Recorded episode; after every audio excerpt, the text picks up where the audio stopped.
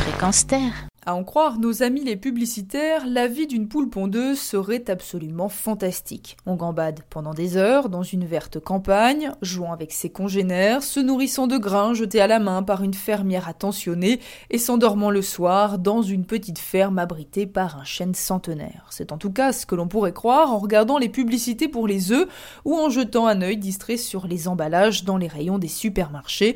Les slogans y parlent de poules élevées en plein air, nourries naturellement et de frais tout juste pondus.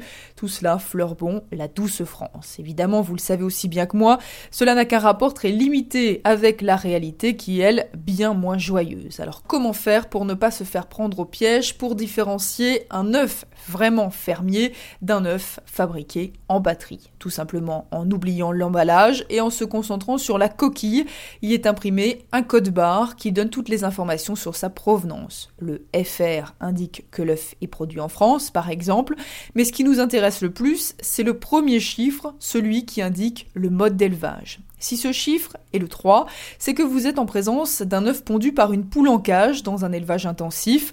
Les poules sont installées à plusieurs dans des cages où chacune d'entre elles dispose à peu près d'une surface de 550 cm, ce qui représente moins d'une feuille à 4.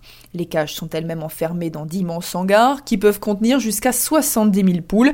Celles-ci vivent et meurent sans jamais voir la lumière du jour et sans pouvoir bouger ou même battre des ailes. Un mode d'élevage tellement peu sympathique qu'il a été l'objet d'une législation européenne.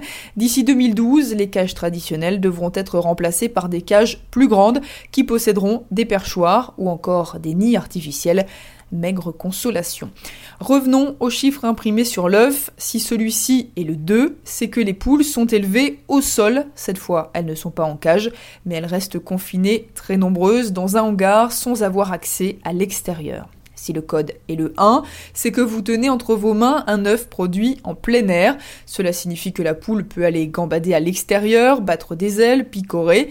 Chaque animal dispose ainsi de 4 mètres carrés et le terrain doit être majoritairement couvert de végétation. Enfin, si le code imprimé sur la coquille est le 0, c'est que vous vous apprêtez à consommer le nec plus ultra de l'œuf, celui issu de l'agriculture biologique. La poule a donc bien sûr accès au plein air, à un terrain couvert de végétation rentrent la nuit dans un hangar où les densités sont plus faibles et elles sont nourries avec au moins 90% de produits bio.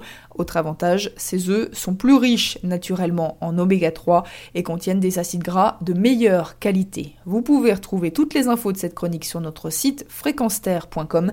Lise Walberg, chronique Consommons durable pour Fréquence Terre.